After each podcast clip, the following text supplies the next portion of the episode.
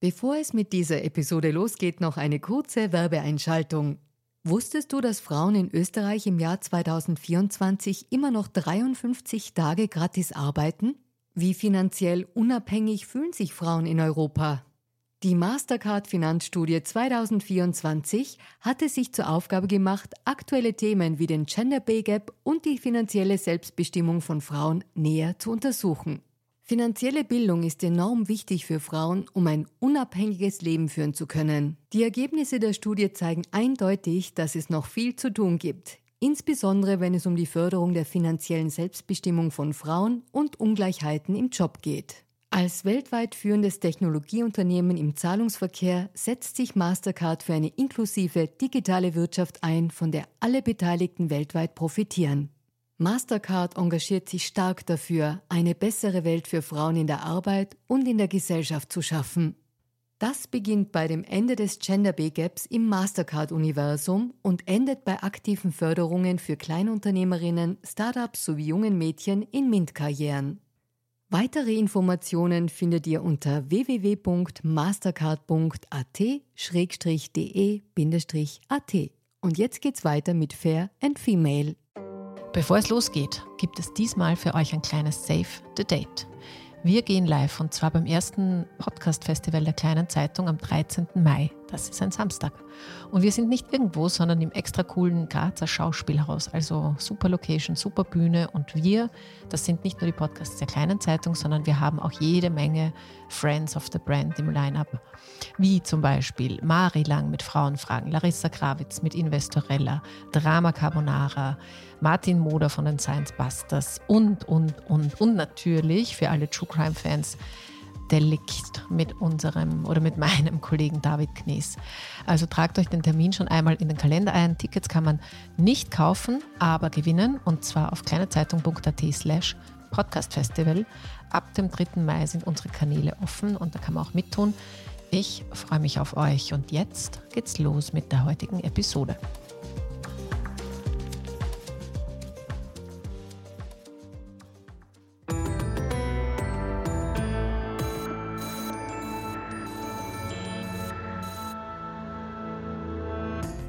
Hallo ihr Lieben, herzlich willkommen bei Fair und Female, dem Gesellschaftspodcast der kleinen Zeitung. Mein Name ist Barbara Haas, ich bin Journalistin und hoste diesen Podcast und heute gehen wir aufs Ganze, weil wir schauen uns eines der brennendsten Debatten an, die wir gesellschaftlich so haben, auch wenn sie nicht immer ganz so klar ersichtlich ist. Es geht um den wahren Feminismus, um den perfekten Feminismus und ob es den überhaupt gibt. Und deswegen freue ich mich sehr, heute mit meiner Gästin reden zu dürfen, die darüber ein tolles Buch geschrieben hat. Herzlich willkommen, Autorin und Feministin Gertraud Knell. Hallo, danke für die Einladung. Sehr gerne. Liebe Gertraud, ich habe deinen Namen falsch ausgesprochen. Nein, Gertraud. Ah doch, ja. Alles richtig. Gertrud, dein Buch heißt Einzeller und ist bei Kremer und Scheriau erschienen. Und irgendwie ist ja der Titel schon eine komplette Analyse des Themas, das ich gern mit dir besprechen möchte, weil wir verhalten uns alle wie Einzeller und unter Einzellern ist halt Solidarität irgendwie nicht so richtig gut herzustellen. Was würdest du denn sagen? Wir müssen es ein bisschen von vorne aufzäumen trotzdem. Was würdest du denn sagen? Was sind denn die großen Gräben im Feminismus? Warum sind wir denn so einzellig? Ja, wie gesagt, in dem Buch geht es ja um verschiedene feministische Bewegungen und darum, dass die eigentlich äh, nicht zusammenhalten, beziehungsweise geht es darum, dass wir Frauen nicht zusammenhalten. Also wir halten vielleicht zu unseren Töchtern und Söhnen und vielleicht zu unseren Männern und Müttern, aber Frauen untereinander verbindet eigentlich sehr viel und sie halten doch nicht zusammen dort, wo es notwendig wäre. Was uns zu Einzellern macht, ist eine gute Frage. Ich glaube, das ist, dass wir vereinzelt werden und wurden, weil wir keine gemeinsame Geschichte haben dürfen und weil wir auch politisch oder spirituell oder wirtschaftlich oder wie auch immer nicht in einem Verband sind, so wie Männer in Verbänden sind. Also in Netzwerken, in All-Male-Führungsetagen, in All-Male-Kirchen. Ja. Also es, wir haben eigentlich keine, also unser All-Female-Platz ist der zu Hause vom Herd und mhm. der in unserer Familie, wir sind alle einzeln für unsere Agenten zuständig und es gibt eben kein Kollektiv, das wirklich gut zusammenklebt. Es gibt vielleicht das Kollektiv, dass wir alle unter dem Patriarchat leiden. Das wird ganz gerne auch so verlangt und ganz gerne so gespielt. Aber ich glaube, dass das nicht identitätsstiftend als solidarisches Kollektiv ist. Ja, wir leiden alle unter dem Patriarchat. Ich würde sagen, es leiden tatsächlich alle unter dem Patriarchat, inklusive die Männer. Aber um kurz auf das Buch einzugehen, also es beschreibt eine WG, eine Frauen-WG mit unterschiedlichen Protagonistinnen, du hast schon gesagt, unterschiedlichen Alters, mhm. unterschiedlicher feministischer Perspektiven. Und jetzt könnte man sagen, das ist eigentlich toll, das ist eine coole, diverse Idee, das ist Vielfalt und das ist super. Und es funktioniert nicht, dieses Matriarchat-Experiment funktioniert nicht. Und du beschreibst es auch in sehr klaren und durchaus manchmal auch sehr deftigen Worten. Aber was natürlich mir aufgefallen ist, und das ist eine Verbindung zur Gesellschaft, die wir halt so erleben, ist, mir kommt vor, es, so viel Feminismus wie heute war überhaupt noch nie. Also es, ist, es springt einen aus jeder Ecke entgegen und dennoch werden so die großen Brocken, also ich denke mir jedes Jahr am Weltfrauentag, jetzt ist heute nicht das Weltfrauentag, aber der kommt auch wieder, denke ich mir, es sind immer dieselben Themen, die wir diskutieren und es ändert sich nichts. Und wo ist die Diskrepanz zwischen so viel Feminismus wie noch nie und strukturell tappen wir immer irgendwie oder treten wir auf der Stelle? Ja, das kann ich dir sagen. Also der Feminismus, der so viel ist wie nie, der ist hauptsächlich im Netz, habe ich das Gefühl, und in der Theorie, in der feministischen Theorie und in der Analyse.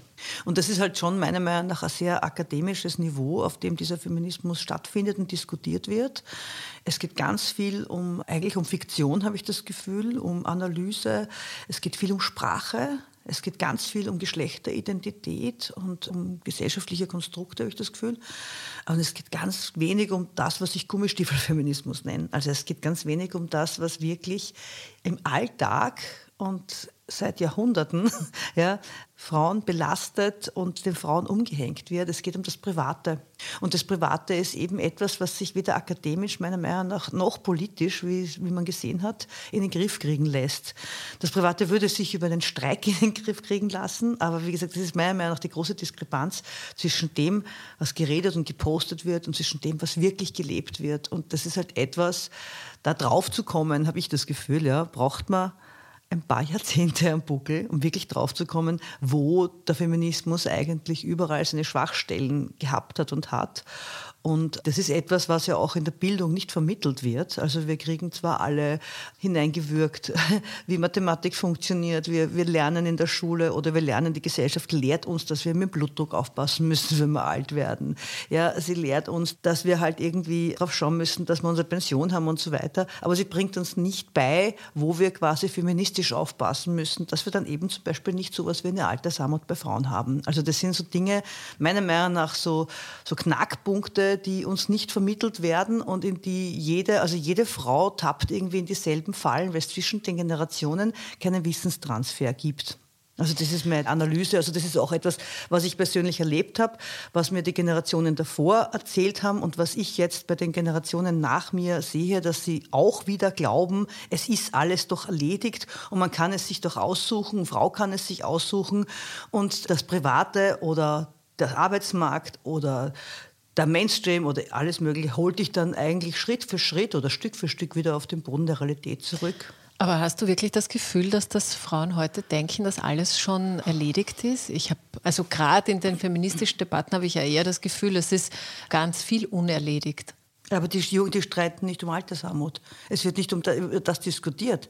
Ich habe das Gefühl, der Diskurs wird von Identitätsdebatten und von Debatten über Sexarbeit etc. bestimmt und nicht über, es geht nicht um Altersarmut, es geht nicht um den Gender Pay Gap, habe ich das Gefühl. Also es geht, es wird außerdem nur diskutiert, das muss ich auch sagen. Es wird diskutiert und das, dieser ganze Diskurs erreicht nicht die Machtebene, die Geldebene, die Wirtschaftsebene. Ja. Also der Diskurs hat auch eine gläserne Decke, habe ich das Gefühl. Vielleicht wird darüber gesprochen, das gebe ich da recht, aber ich merke, also ich schaue mir das jetzt schon seit 40 Jahren an und an den Kennzahlen, der Machtpositionen und der Macht- und Geldverteilung, Politiker und so weiter, ändert sich einfach nichts. Das muss ich leider, also zumindest in diesem Land, in anderen Ländern ändert sich schon langsamer was. In den nordischen Ländern, meiner Meinung nach, sieht man schon, dass das Private auch natürlich dann, wenn das Politische streng genug mit ihnen verfährt, doch auch sich bewegt. Aber in, unser, in Deutschland und Österreich ist es meiner Meinung nach Kosmetik bestenfalls.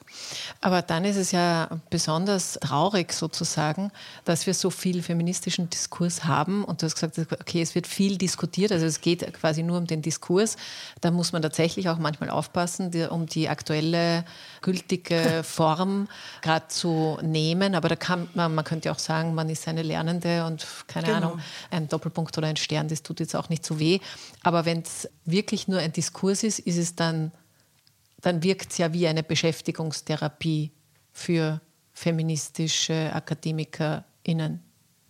Ja, also das ist, was soll ich sagen, also feministische Akademikerinnen sind keine Politikerinnen und können auch als Privatpersonen anders agieren. Ja.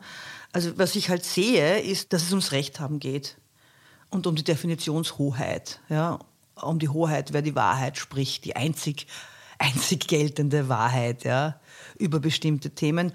Und darum geht es nicht. Und ich habe das Gefühl, das hat ganz viel mit zu wenig Kommunikation in Reality zu tun, weil wir uns eben nicht zusammensetzen und nicht sagen, hey, da hätten wir jetzt irgendwie einen Common Ground, da hätten wir jetzt irgendwie etwas, also wo können wir uns einig werden? Wir können uns sicher bei ganz vielem einig werden, zum Beispiel beim Gender Pay Gap, bei Altersarmut, bei sexueller Belästigung, dabei, dass wir wollen, dass Kinder eine bessere Ausbildung haben. Ich glaube, dass es da wahnsinnig viel Übereinstimmungen gäbe, über die wir ja genauso sprechen könnten aber es macht halt keinen Spaß oder es ist halt dann nicht Diskurs. Und das ist halt dann der Unterschied, glaube ich, zwischen einem theoretischen Diskurs und einer praktischen Gesellschaftspolitik oder, einer Aktion, oder einem Aktionismus. Aber glaubst du, das klingt jetzt irgendwie so, glaubst du, dass der Diskurs genau auf den Flächen oder in den Ecken so gerne geführt wird, wo man eh nicht handeln muss?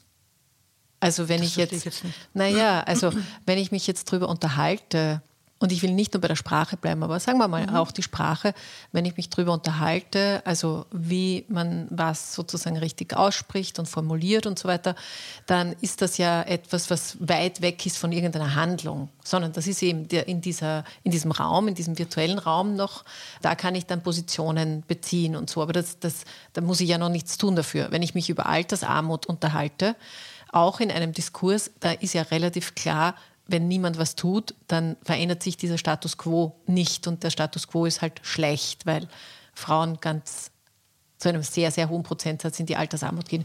Also was ich damit meine jetzt nur gedanklich ist, ob Mann oder Frau sich eher auf Gebiete hinsetzt, queere Bewegung oder auch diese Black Lives Matter, also irgendwas, was eigentlich relativ weit weg ist von meinem eigenen von meiner eigenen Lebensrealität. Damit man nicht sein eigenes Leben enden muss, oder was? Naja, ja klar, weil was heißt, der nächste Schritt wäre ja, ich muss mich ja irgendwie, also da muss also, ich ja irgendwann mal, mal zum Handeln kommen. Dazu gibt es zwei Sachen. Also erstens glaube ich, dass die, die Generationen, die nachfolgenden Generationen schon handeln, indem sie zum Beispiel sich nicht mehr auf klassische Beziehungsmuster einlassen und wenn man den jüngeren Generationen zuhört, dass sie zum Beispiel sagen, sie wollen keine Kinder bekommen. Das hat sich vor 30, 40 Jahren, hat sich das ganz anders angehört, hat das Kinderkriegen noch einen ganz einen anderen Stellenwert gehabt als heute, was sicherlich auch der Klimakrise zuzuschreiben ist. Aber da gibt es schon mal eine, eine, sage ich mal, eine private Protestbewegung, die ich ökologisch verstehe, die ich aber persönlich als ganz großes Scheitern unserer Gesellschaft empfinde, wenn, wenn das Kinderkriegen oder wenn das Kinderhaben einfach so wahnsinnig verunmöglicht wird von einer Gesellschaft, dass man sich das einfach was ich jetzt schon als Lebensprinzip begreife, dass man sich das ganz einfach nicht mehr antun Du glaubst, es ist eine feministische Position? Ich glaube, das ist eine, nein, ich glaube, es ist eine, eine ich sage nicht, dass es ein feministisches Versagen ist, ich sage, dass es ein patriarchales Versagen ist, dass jetzt das Patriarchat so weit registriert wird, dass die Frauen sich das Gebären eigentlich nicht mehr antun wollen und das aufziehen, weil man sie so, so lange damit allein gelassen haben. Das ist das eine. Ja. Das Zweite ist, dass ich glaube, dass es leichter ist, mit einem Transparent auf die Straße zu gehen oder eine Wahrheit zu reposten, als wirklich in meinem eigenen Privatleben eine Veränderung vorzunehmen. Und die meiner Meinung nach am allerschwierigsten ist, weil wir so, so, sozialisiert sind und wenn man diese Sozialisierung nicht von einem Tag auf den anderen abschneiden und abstellen kann. Und das ja wirklich, äh, also diese Trennlinie zwischen äh, Patriarchat und Nicht-Patriarchat, die verläuft ja nicht auf einem Papier, sondern die verläuft ja wirklich quer über den Esstisch durchs Bett durch, ja, mitten durch unser Leben, durch unser Lieben und so weiter. Also ich halte das für wahnsinnig schwierig, feministisch zu leben, je mehr Care-Arbeit auf einen zukommt, je mehr Mutterrolle, Beziehungsrolle, diese ganzen Beziehungen, die wir eingehen, auf einen zukommen. Das ist also, wenn man dann mit Schule etc. in Kontakt kommt, also es wird immer enger, man kann sich immer weniger bewegen.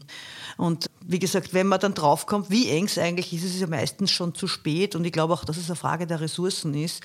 Ich glaube, dass sehr viele Frauen theoretisch, politisch oder auch Männer, ja, aber politisch eigentlich schon ein großes Bedürfnis nach Veränderung hätten, aber einfach nicht die Ressourcen hätten, weil das tägliche Erwerbsleben und die Care-Arbeit dich so ausmergeln, dass relativ wenig Ressourcen für Revolution übrig bleiben. Mhm. Das sehe ich schon und das ist das, was wir uns von den Jungen anschauen und nehmen und borgen könnten. Ja. Oder auch von den alten Frauen habe ich auch das Gefühl, wenn man sich so anschaut, so Bewegungen wie die Omas gegen rechts und so, oder wenn man auf die Straße geht am 8. März, sind da sehr viel grauhaarige Frauen dabei, die wieder, sage ich jetzt mal, neue Ressourcen Ressourcen haben oder nicht mehr so viel Care-Arbeitspflichten oder Erwerbsarbeitspflichten haben, die meiner Meinung nach sehr, sehr klug und sehr aktiv sind und die sich natürlich zusammentun könnten. Wir könnten uns alle zusammentun. Aber das ist halt das, was ich dann wieder in meinem Buch beschrieben habe, was schwierig wird, wenn man theoretischen Diskussionen anheimfällt. Ne? Ja, ich muss noch auf was eingehen, weil du jetzt gerade die Omas gegen rechts angesprochen hast. Und diese Dinge, die sozusagen wirklich in unserer Gesellschaft verändert werden müssen. Du hast eh schon jetzt gesagt, also diese Vereinbarkeitskiste und die Armut und, und so weiter, also so nicht und so weiter, sondern eben diese großen Brocken.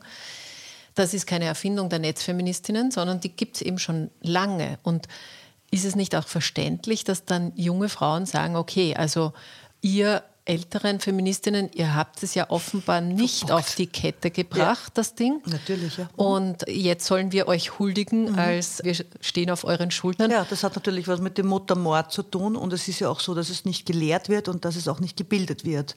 Das wird ja nicht, du wirst ja nicht so erzogen, du wirst, du wirst erzogen zu sagen, Jesus ist für dich gestorben.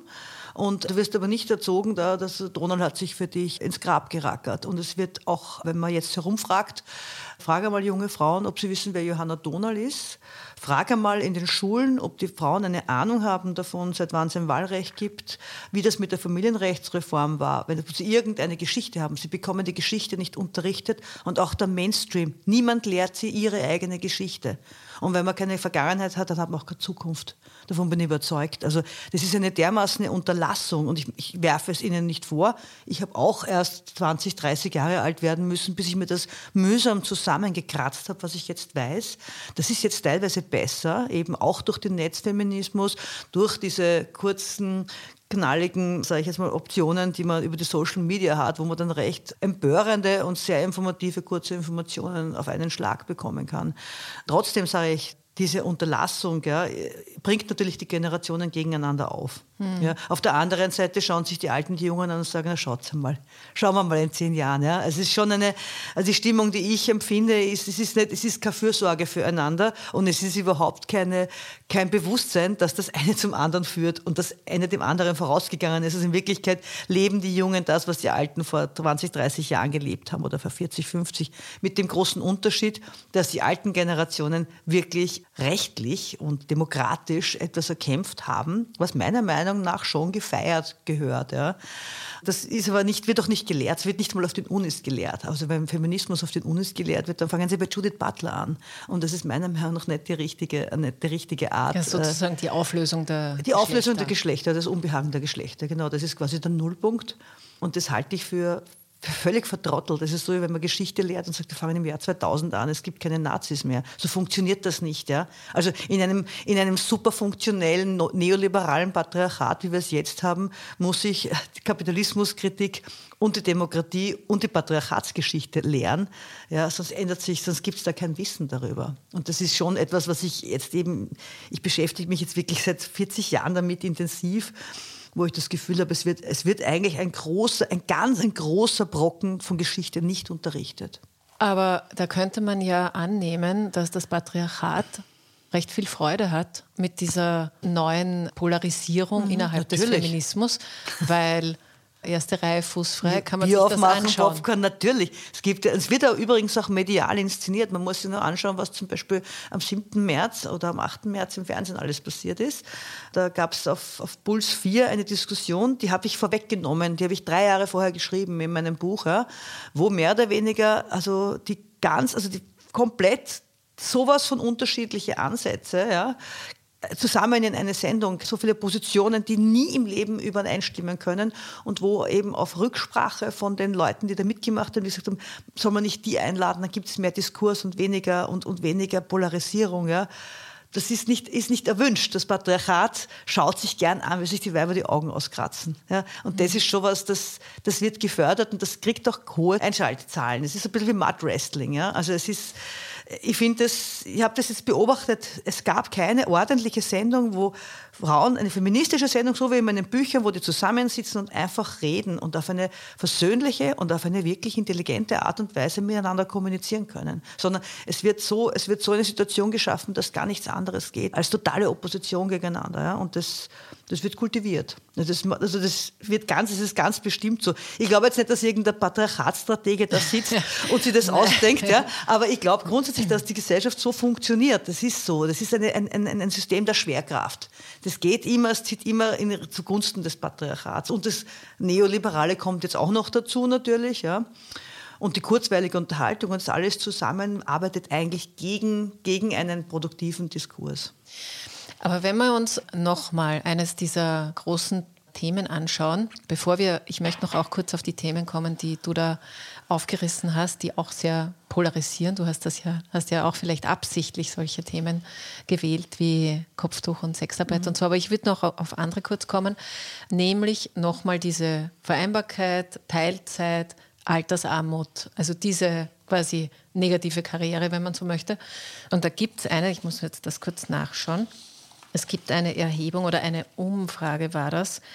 Und zwar von der, genau, vom Österreichischen Institut für Familienforschung. Und die haben in diesem Jahr abgefragt, warum denn Mütter für Sorgearbeit so zuständig sind und nicht arbeiten äh, gehen können. Also sind das die Betreuung? Nicht Vollzeit. Nicht Vollzeit, mhm. ja, Teilzeit. Und da gibt es einfach einen sehr großen Anteil, der Prozentsatz ist jetzt vielleicht ein bisschen arg, weil im ersten Lebensjahr des Kindes ist es vielleicht auch noch verständlich, aber das sind 80 Prozent der Mütter wollen, also da geht es nicht um Betreuungsmöglichkeiten, sondern die wollen einfach zu Hause bleiben. Und in den Jahren danach nimmt der Prozentsatz zwar ab, aber es gibt immer noch sehr, sehr viele, also kurz unter 50 Prozent, die sagen, ich möchte bei den Kindern sein. Und unsere Politik, Frauenpolitik, wenn man sie so nennen möchte, hat ja diese Wahlfreiheit ganz oben auf der Liste. Zu sagen, man darf niemanden zwingen und das muss alles so möglich sein und kennen wir alle. Aber wenn die Frauen ja selber so ticken, warum sollte sich die Politik anders verhalten? Und also von der Seite ist ja dann wenig Bewegung oder Entwicklung gewünscht. Wir reden jetzt von einem Jahr. Und wenn wir großzügig sind, reden wir von zwei oder drei Jahren. Wir reden von drei Jahren im Leben, in einem ganzen Frauenleben. Ja, oder Elternleben. Mhm. Wir reden von drei Jahren. Ich finde, ich glaube, ja, dass dieses System, dass wir arbeiten gehen, damit jemand für, auf unsere Kinder aufpasst und wir die bezahlen, damit wir dann nachher nicht verhungern in der, in, im Alter, ja, das dreht sich um das Interesse des Geldes und nicht um das Interesse des Menschen. Also ich persönlich habe auch, ich habe auch kleine Kinder gehabt, die sind jetzt größer, aber ich kenne das Gefühl und ich glaube auch, dass das grundsätzlich jede Frau und jedes Kind und jede Familie sich aussuchen müsste können, ob sie bei einem Kind bleibt oder nicht in den ersten Lebensjahren. Ich muss sagen, wann das dann, wann das dann mit 14, 15 immer noch so ist, ist mir auch ein bisschen unheimlich, aber ich finde das, und wenn man sich anschaut, wie schwer sich die Kinder teilweise und die Mütter voneinander trennen, das sind keine Allüren und das ist keine Einbildung. Ich glaube, das ist eine fundamentale Krise für beide, wenn man es wirklich muss, wenn man arbeiten gehen muss, damit man verdammt nochmal seine Alterspension kriegt. Das ist noch gar nicht so alt übrigens. Das haben wir dem Schüssel zu verdanken, dass die Durchrechnungszeiträume jetzt über die ganze Zeit gehen und nicht nur über die letzten Jahre. Das war vor Schüssel nicht so. Da war die letzte, da war da die hat letzten, man irgendwie 80 Prozent des 80 Prozent des Letztbezuges mhm. gekriegt und es wurde nicht die ganze, die ganze Erwerbstätigkeit, die ganze Zeit durchgerechnet. Das ist ja auch eine Finte. Das war vorher anders. Altersarmut bei Frauen ist noch nicht so, ist nicht, ist nicht was ganz Gottgegebenes, was es immer schon gegeben hat, sondern das können wir der ÖVP verdanken. Muss ich ganz ehrlich sagen, das muss man mhm. leider aussprechen. Das gäbe es unter einer Beteiligung einer roten Regierung nicht. Ja? Weil es unfair ist und weil es mehr oder weniger eine Lücke entsteht, die man niemals aufholen kann. Ja? Ich glaube ganz grundsätzlich, dass eine Gesellschaft um die Menschen herum organisiert sein sollte und nicht um die Kohle herum. Ja? Und das ist meiner Meinung nach, es sollte eine echte Wahlfreiheit geben, ja? wo ich mir das aussuchen kann und nicht, dass ich es muss. Hm. Weder das eine noch das andere. Das ist nicht im Interesse der Menschen. Ja? Das habe ich jetzt schon dreimal gesagt. Und das ist ja so arg, ne? dass man dann mehr oder weniger den Frauen vorwirft, dass sie Fürsorgearbeit leisten. Ja? Nein, das man meine ich ja. Nicht, man wirft es nicht der Familie vor und man wirft es nicht diesem scheiß Kleinfamiliensystem vor, dass jede Familie vor dieselbe Aufgabe stellt, nämlich dass sich das Hin und Vorn nicht ausgeht mit 40 Stunden Arbeiten. Es geht sich nicht aus. Mhm. Es ist doch das Bildungssystem so, dass man mit einem Zehnjährigen noch Hausübung machen muss, weil es im Hort nicht funktioniert. Ja, es ist wirklich, es ist für die Bildung der Kinder von unglaublicher Wichtigkeit, dass irgendwer daneben sitzt und die Hausaufgaben macht, weil es ganz einfach nicht geht. Das ist die Frage dann, das, das ist, also ich sehe das einfach im Alltag, dass alle Systeme eigentlich so versagen und immer immer im Endeffekt die Verantwortung an die Eltern zurückschieben und eigentlich de facto an die Mutter oder ja, an die Großmutter. Das meine ich ja, ja. An die, da, das meine ich ja, das ist ja das Trügerische ja. an diesem Wort Wahlfreiheit, genau. weil adressiert werden ausschließlich Frauen und das heißt, die Verantwortung genau. liegt ja auch bei den Frauen und ich habe selber zwei elfjährige Kinder und ich weiß, wie das ist, wenn man am Abend jeden Tag natürlich Hausübung macht ich bin Gott sei Dank so wenig begabt, dass wirklich viel mein Partner machen mhm. muss. Aber äh, anyway, ja, du hast einen Partner. Ja, jemand muss es machen. Und wenn äh, es ich jetzt nicht könnte, dann weiß ich nicht. Müsste ich halt noch mehr YouTube-Videos ja. anschauen, wie man dividiert. Aber das meine ich ja, dass es quasi, gut, da gibt es jetzt diese, fangen wir vielleicht nochmal so an. Also wir haben ein konservatives Familienbild, weil wir ein konservatives Land sind weil bei uns noch immer die Kirche und, und äh, also weil da einfach ganz viel irgendwie noch reinstreut. Dann haben wir eine Politik dazu, die sich eigentlich gar nicht um wirklich relevante frauenpolitische Themen kümmert. Kann man mit diesem Minimundus-Budget übrigens auch gar nicht. Aber es ist auch, also ich meine, alle anderen Budgets, wenn man sich die Landesverteidigung anschaut oder was auch immer. Und dann ist es, finde ich, ja noch trauriger, wenn dann im feministischen Diskurs über all das ja nicht gesprochen wird. Und auch ja, sowas wie das Frauenvolksbegehren fand ich super engagiert, aber das ist ja natürlich auch, das war auch so aufziseliert in so viele Bereiche, ja. wo man mhm. ja auch nicht wusste jetzt als Frau, okay, warum unterschreibe ich da, was kommt denn da Best Case raus? Genau. Also ich finde, es ist ja keine Wahlfreiheit, sondern es ist, du kannst ja, du kannst ja aussuchen, wie du versagst. Du kannst dir aussuchen, ob du beruflich versagst, als Mutter oder als, als Frau. Ich rede jetzt extra wirklich von der Mutter, weil das, wir können schon von Eltern reden, aber die, ich glaube, die Beteiligung und die Schuldaufteilung ist ziemlich eindeutig, dass immer die Mutter schuld ist.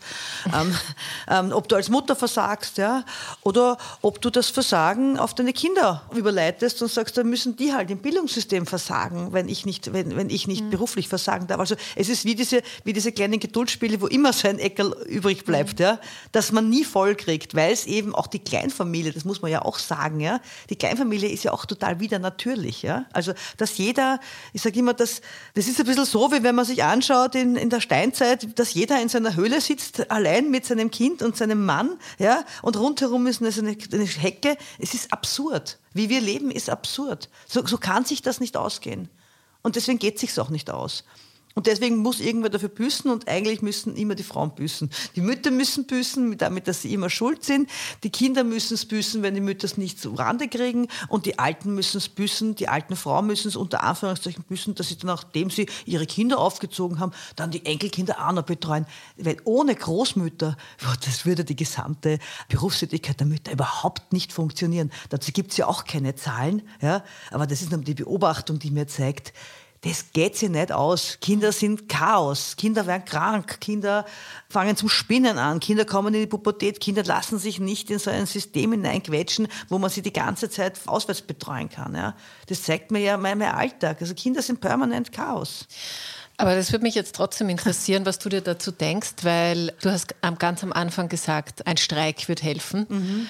Und also ja, na und andererseits, wir sind in einem reichen Land, ja, also jetzt im Verhältnis zu anderen Ländern, muss man ja schon auch irgendwie immer noch dazu sagen. Und trotzdem kennt wahrscheinlich jede Frau, jede Mutter, aber auch jede Frau, die irgendwie anders noch Sorgearbeit zu leisten hat. Das macht man nicht. Man lässt das Kind nicht stehen und oder genau. die zu pflegende Mama oder also das tut man das ist ja nicht. Das, das ist ja der weiche Punkt.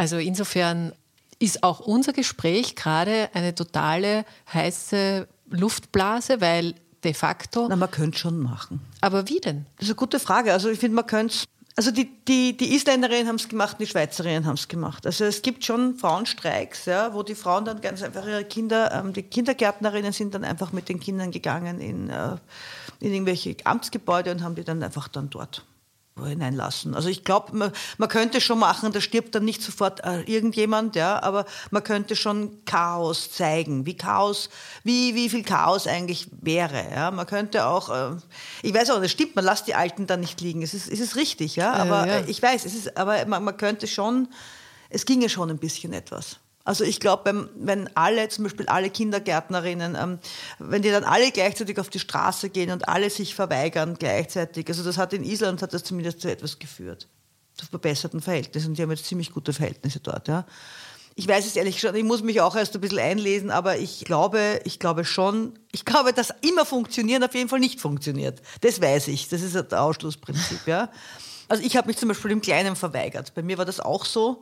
Bei uns war das eigentlich auch relativ privat. Hätte mehr oder weniger das Geld, ja, oder natürlich die Berufswahl meines Mannes, der ist Informatiker, hat super, hat super natürlich eine ganz andere Verdienstmöglichkeit als ich als Schriftstellerin.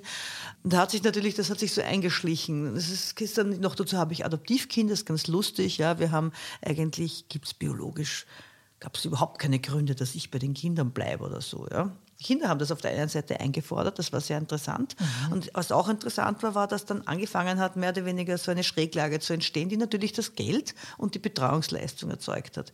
Ich habe mich dann zum Beispiel rausgenommen, indem ich mich ähm, dann wochenlang entzogen habe und gearbeitet habe, weil es anders nicht mehr gegangen ist. Weil du sonst nicht hättest schreiben Weil können. ich sonst hätte ich kein einziges Buch schreiben können. Ja. Und das ist natürlich etwas, wo, wo ich ganz viel Kritik gekriegt habe und ganz viel Schuldzuweisungen.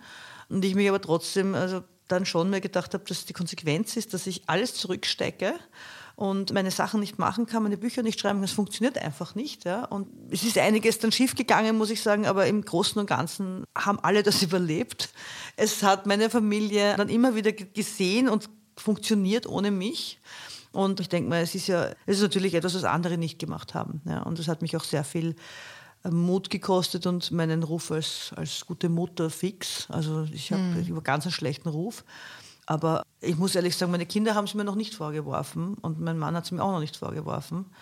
Und, Aber wo hast du dann, wo glaubst du, dass du den Ruf hast? Naja, in meinem Umfeld. Also das ist schon, also Generationen um mich herum, ähm, die halt schon die besseren Mütter sind.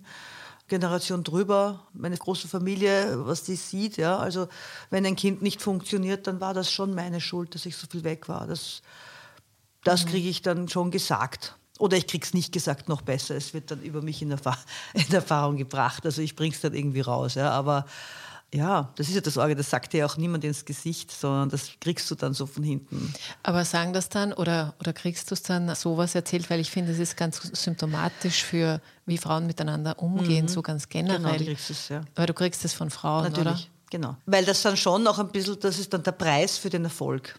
Hm. Also das wird dir dann so vorgerechnet. Der Preis für, für deinen Erfolg oder für das, für deine beruflichen Auszeichnungen, für den Preis und so weiter, ja.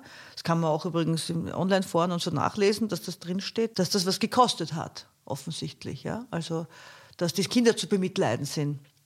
Wirklich? Mit so einer Frau, ja. ja. Wenn ich über Mutterschaft spreche und also doch nüchtern oder wirtschaftlich oder so wie wir zwei jetzt, dann steht dann nachher, dann in kleine Zeitung zum Beispiel, ja, war nachher dann ein großer Leserbrief, wie wahnsinnig Kinder zu bemitleiden wären und der Mann, ja.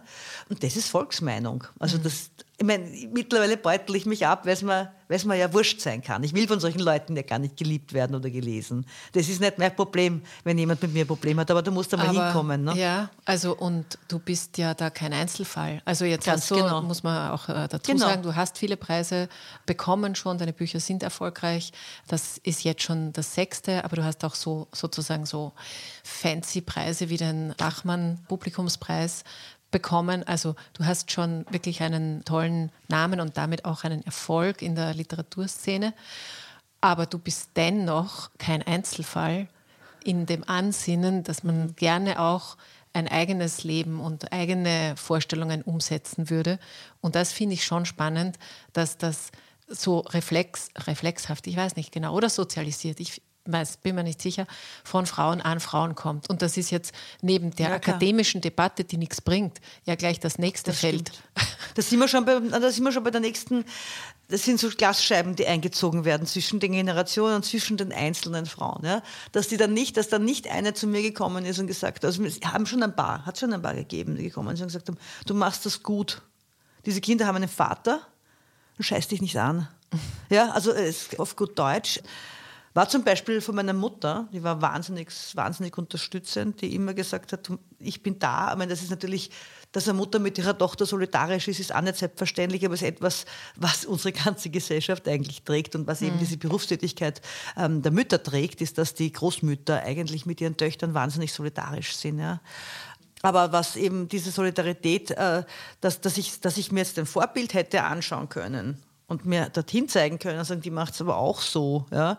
Und das ist einfach so. Oder kann ich nur einen Mann anschauen und sagen, der ist auch Schriftsteller und hat Kinder und keiner redet über seine verdammten mhm. Kinder. Das ist niemandes Interesse. Ja? Und niemand weiß, dass deine Frau zu Hause hat. Das ist alles selbstverständlich und sein Ruhm darf einfach unbeschmutzt von Care-Arbeit, die er vielleicht nicht macht, glänzen. Ja? Und mein Ruhm ist, wird immer, oder mein, mein, meine Leistung wird immer, immer eigentlich befleckt sein von dieser, von davon, dass ich das einfach, das andere dafür vernachlässigt habe. Aus einer politischen Sicht kann ich mit dem sehr gut umgehen, ja. Und dass ich darüber spreche ja, und dass ich das Private da reinhole, ist auch Absicht, weil ich das Gefühl habe, dass wir das nicht nicht unbetrachtet und nicht undiskutiert lassen dürfen, weil es jeder, einer jeder von uns passiert. Ja? Mhm. Ähm, entweder wird er, wird, also es wird, will ja nicht jede Karriere machen, es will auch nicht jeder oder möchte nicht jeder erfolgreich sein. Aber ich finde, wir haben schon noch eine Individualität verdient und müssen nicht, also keine Opferpflicht und keine und es soll, diese Opfer, dieses Opfern der Mutter sollte nicht so glorifiziert werden. Und es wird in, bei unserer Kultur wird das unglaublich glorifiziert und zwar von allen Seiten. Ja, und das perfide ist, es ist ja, es soll ja nicht ein Opfer sein, sondern es soll ja aus Liebe es ist, sein. Es ist, es ist gerne. Ja, es ist es ja ist, diese ja. Sorgearbeit ist ja, ist ja keine, ist nicht Care, nicht kümmern, sondern das ist ja Liebe. Dann machen die Frauen aber voll mit, ne? Also ja. sie machen alle mit und sagen, ich mache das gerne. Es bleibt denen aber auch nichts übrig, ne? Weil sie nämlich sagen, ich mache es nicht gerne, müssen sie es trotzdem machen. Ist auch eine Überlebensstrategie, glaube ich, ja. Hm. Aber ich habe versucht, das Windelwechseln zu lieben. Ich habe es bis zuletzt gehasst. Ja, und ich denke mal, es ist, es ist ein natürlicher Instinkt. Ich muss Fäkalien nicht lieben. Auch wenn ich das Kind liebe, kann ich seine Fäkalien abneigen, also nicht mögen. Oder auch seine Kotze. Ja. Also das ist so, das ist so absurd von einer Frau zu verlangen, dass sie sich so diesen Ausscheidungen auch so hingeben muss. Ja? Und das ist, also das ist mir, ich sehe das ganz einfach ähm, mittlerweile sehr pragmatisch alles. Ja? Vielleicht, weil es so politisch ist und weil ich glaube, dass es die Essenz des Scheiterns ist, das Private. Ja? Das ist, weil da uns niemand ein Regelwerk aufstellt und uns niemand, niemand in der Sekunde aufbaut und äh, wir keine Vorbilder haben, die uns sagen, es ist okay, das zu hassen und dein Kind gleichzeitig zu lieben. Das passt. Es ist nicht okay, dass du es die ganze Zeit machen musst. Hm. Es ist verständlich, dass du es nicht magst. Die Gesellschaft sollte so sein, dass man sich das teilt, automatisch. Ja. Zum Abschluss müssen wir noch auf was Konstruktives kommen, sonst kriege ich okay. hier eine Depression. Nein, mach, mach, mach ein Ende, ja.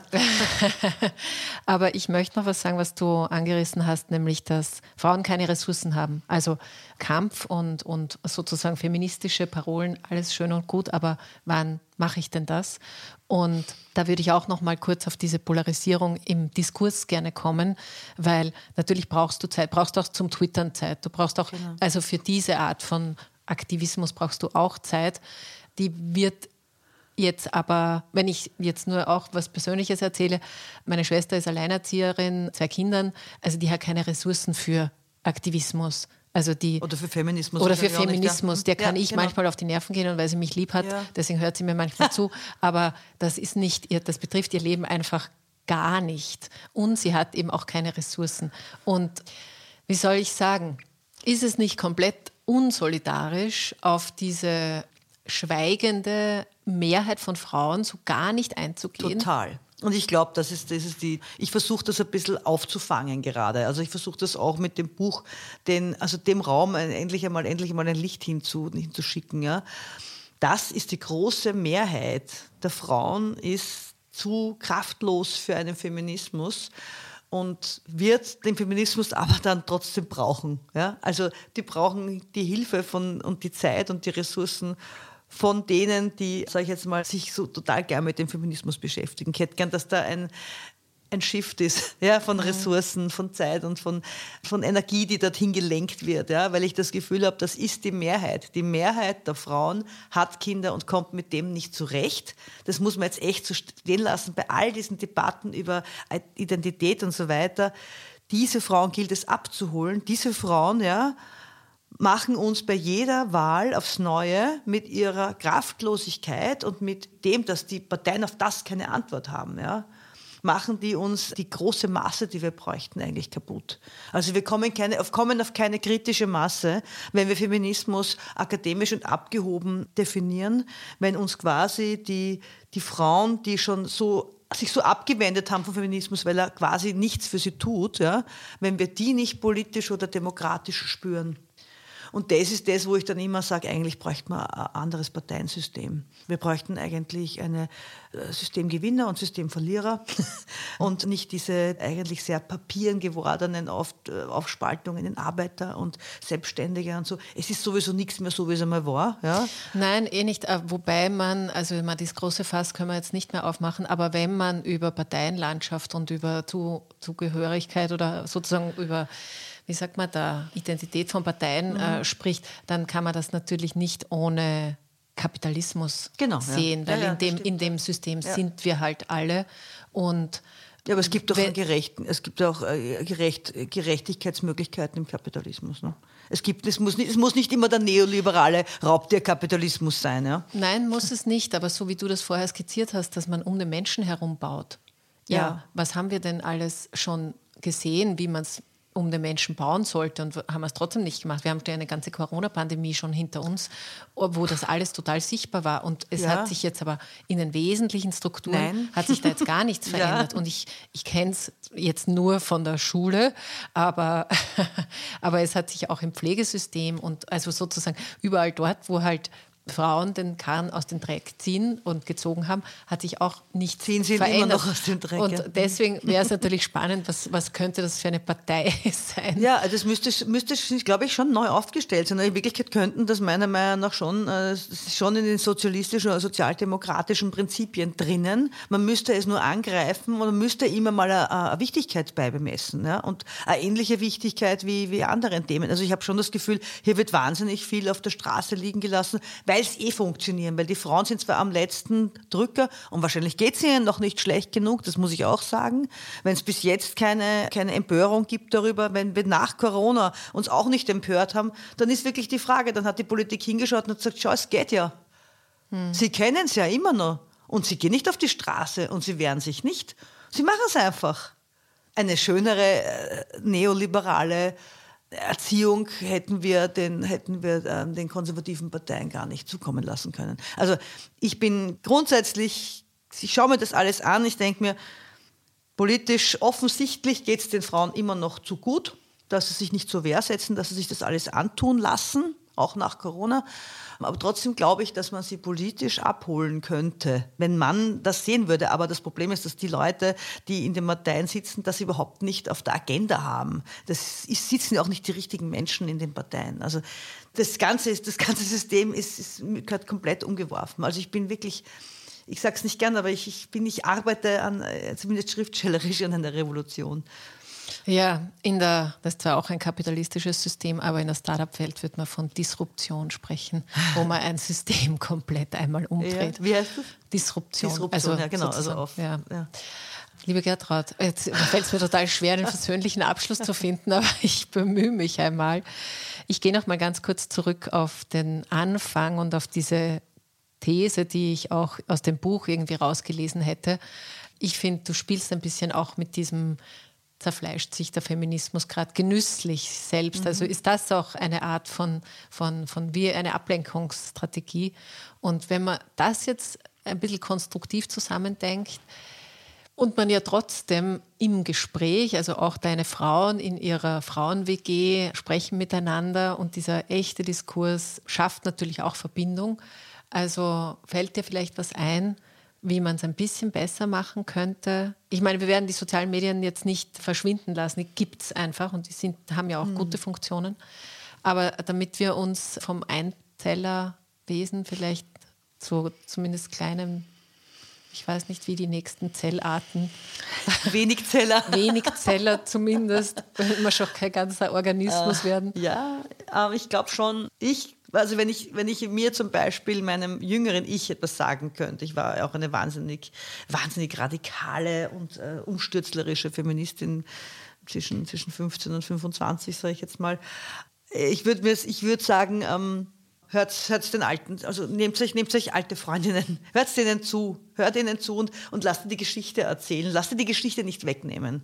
Und das habe ich schon das Gefühl, dass das gerade besser wird, dass durch diese ganze, dadurch, dass der Feminismus so in den Mainstream kommt und die sozialen Medien haben ja auch was Positives, die spülen mehr oder weniger diese Mainstream-Tauglichkeit des Feminismus an die Oberfläche. Braucht man sich nur anschauen, Handmaid's Tale mhm. oder die ganzen Serien, die gerade aufpoppen oder auch diese ganze feministische und auch die queer-feministische Literatur. Das ist großartig, ja. Das bricht, das, das, das sprengt gerade diesen ganzen ganzen alten, vertrockneten ähm, alten weißen Männer äh, Stein auf. Ja? Also das finde ich irrsinnig schön und sie sind irrsinnig laut. Und man kann jetzt nicht mehr einfach eine, eine Liste mit äh, Literatur, Frühjahrstiteln, wo 80 Prozent Männer sind.